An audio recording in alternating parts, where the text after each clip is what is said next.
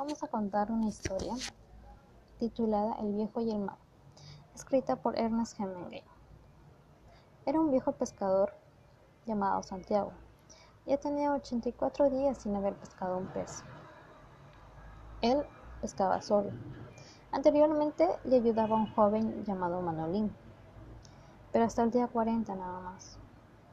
Sus padres le habían dicho que ya no trabaje con él, pues no había pescado ni un solo pez en 40 días.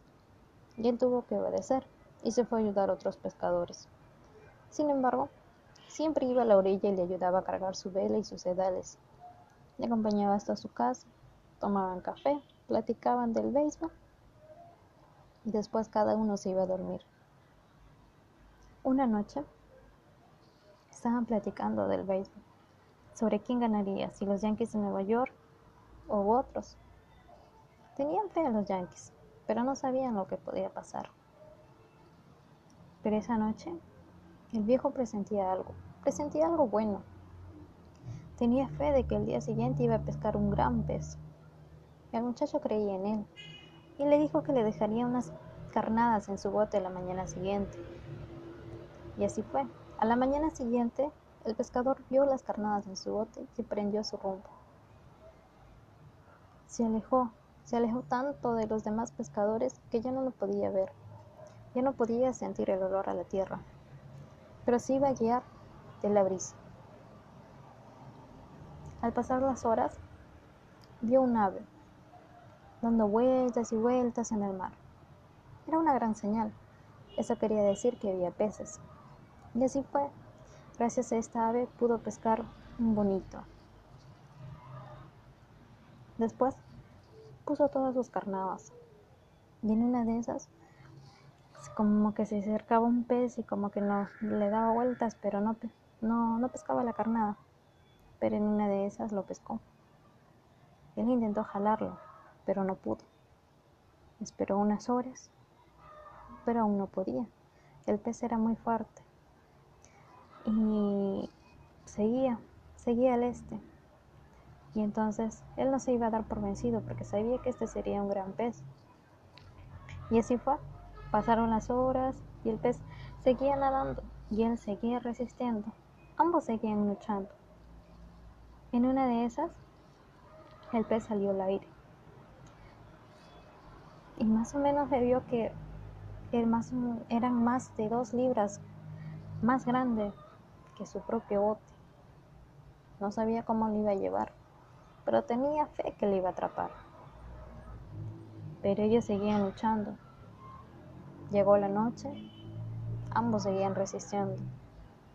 Pasó la noche, al día siguiente, ambos seguían resistiendo. Y pasó todo el día y seguían resistiendo. Ninguno daba su brazo a torcer, ninguno se rendía. Pasó otra noche y recién al día siguiente, más o menos a mediodía, pudo pescarlo. Pesaría más de, de 1500 libras. Lo amarró al costado de su bote y emprendió el rumbo a su casa. Sabía que ir con un pez tan grande sería tentador para otros. Y así fue. Al cabo de una hora le atacó el primer tiburón. Le quitó más o menos 40 libras. El viejo se defendió con el arpón. Logró matarlo, pues le dio en pleno cerebro. Pero el pez empezó a ensangrentarse y sabía que esto era una mala señal. Al pasar del tiempo le atacaron dos tiburones galanos, de esos que te atacan sin piedad. Él amarró el cuchillo a su remo y se defendió. Pudo defenderse, pero estos ya se habían llevado como un cuarto de pez. Él tenía fe, pero sabía que cada vez estaba ensangrentado y esto sería mala señal vinieron otros dos. Dos tiburones le atacaron, Ya prácticamente quedaba medio pez ya.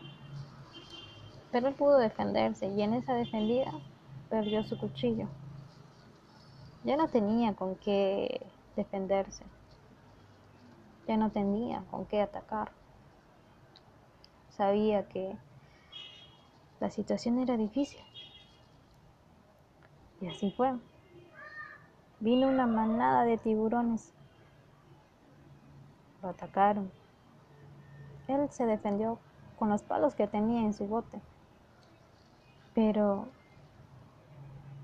ellos ya se habían comido todo el pez. Atacó al último tiburón, el cual se llevó el último trozo del pez. Ya solo quedaba la cabeza y la cola. Sabía que ya era una lucha en vano, pero siguió remando. Remó y remó. Llegó en la madrugada a su casa. Dejó ahí el esqueleto del pez en su bote amarrado. La mañana siguiente, el joven Manolín fue a verlo a su casa. Al verlo, empezó a llorar, pues tenía las manos ensangrentadas. Estaba muy débil. Lo despertó, fue por comida y le dijo que él volvería a pescar con él. No le importaba lo que dirían sus padres.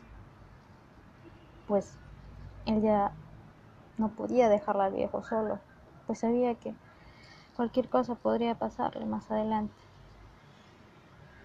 El viejo Santiago le dijo que, que encargara que la cabeza lo utilizaran como carnada. Y así fue. Mientras tanto, todos admiraban en el bote el esqueleto del pez. Medía 18 pies de la nariz a la cola ese sí es un pez, decían.